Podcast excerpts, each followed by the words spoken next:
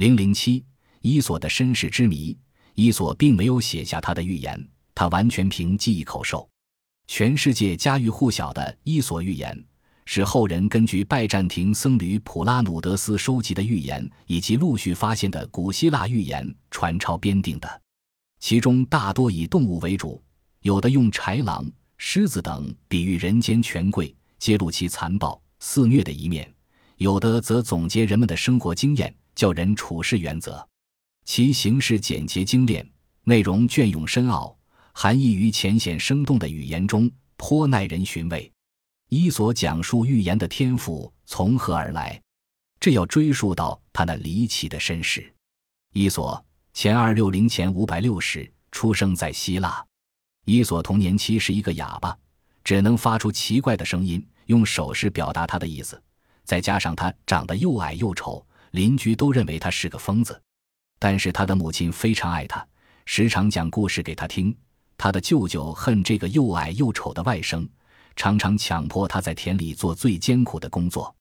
母亲去世后，伊索跟着曾照料过他的老人。离家到各地去漫游，因此学到了许多有关鸟类、昆虫和动物的故事。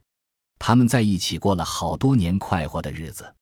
后来，伊索被牧羊人卖了，从此以后，伊索就变成一个奴隶。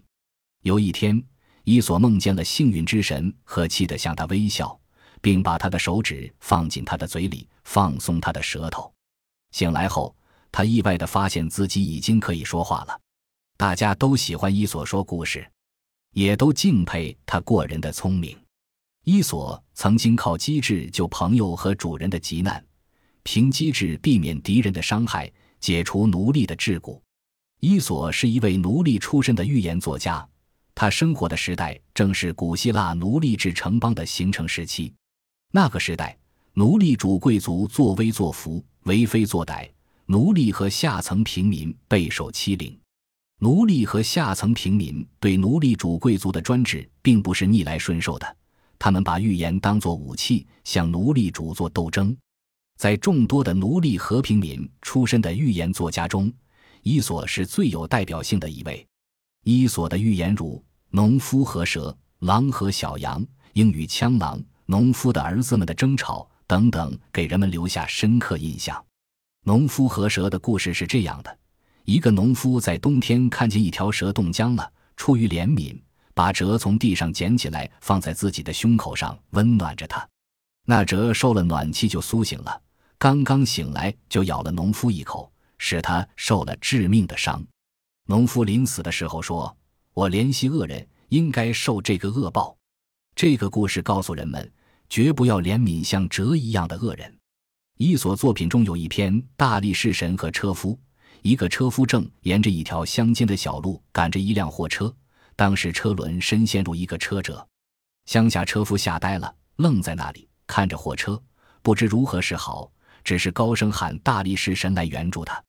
于是大力士神就出现了，对他说：“朋友，用你的肩膀推起车轮来吧，再抽打你的牛，在你自己不曾尽力自主之前，不要向我求救，否则。”你靠祈求我将是徒然的。狼和小羊的故事是《伊索寓言》中著名的一篇。一只狼来到河边，他看见小羊在河边喝水，就想吃了它。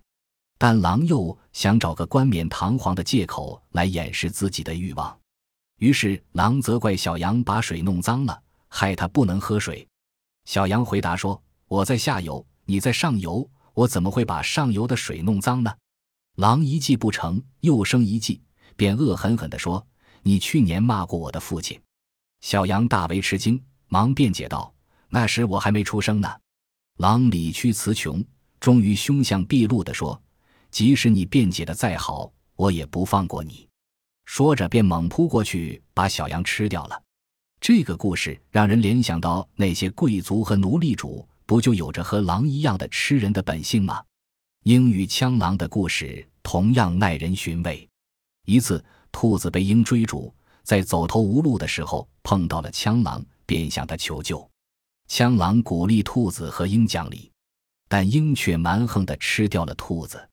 枪狼从这个悲剧中悟出，同鹰是无理可讲的，必须勇敢地和他做斗争。于是，枪狼经常等候在鹰巢下面，只要鹰一生蛋，它就飞上去，把鹰蛋推出巢，把它打碎。鹰到处躲避不成，最后只好飞到希腊神话中最高的神宙斯那里，请求宙斯为他提供一个安全的地方繁殖后代。宙斯便叫鹰在自己的膝上生蛋，以为这样就安全了。但枪狼知道这一消息后，便带了一个粪团飞上天去，将粪团抛在宙斯的膝上。宙斯忙掩面捂鼻，慌忙站了起来，膝上的鹰蛋也落地粉碎了。农夫的儿子们的争吵，说的是农夫的几个儿子之间经常发生争吵，不团结。农夫多次劝导也不奏效。一天。农夫把几个儿子叫到跟前，拿了一束木棒，让他们轮流折，但谁也折不断。然后，农夫把一束木棒拆开，分给几个儿子，每人一根，叫他们再折，很容易都折断了。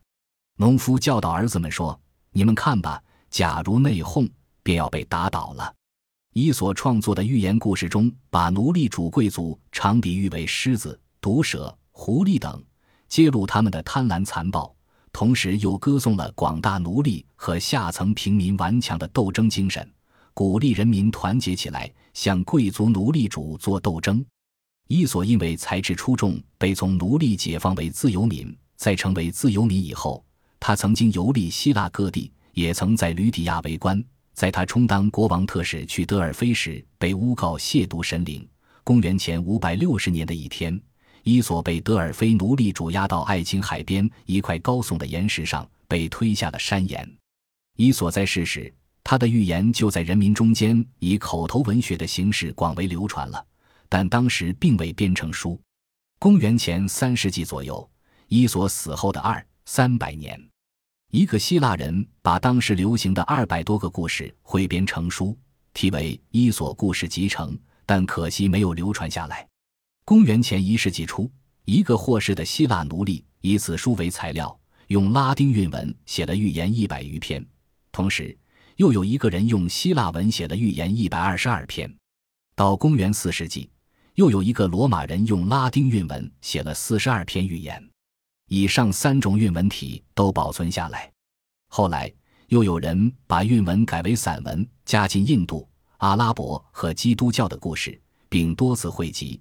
编纂和改写，就成了今天我们看到的《伊索寓言》，共有三百六十篇。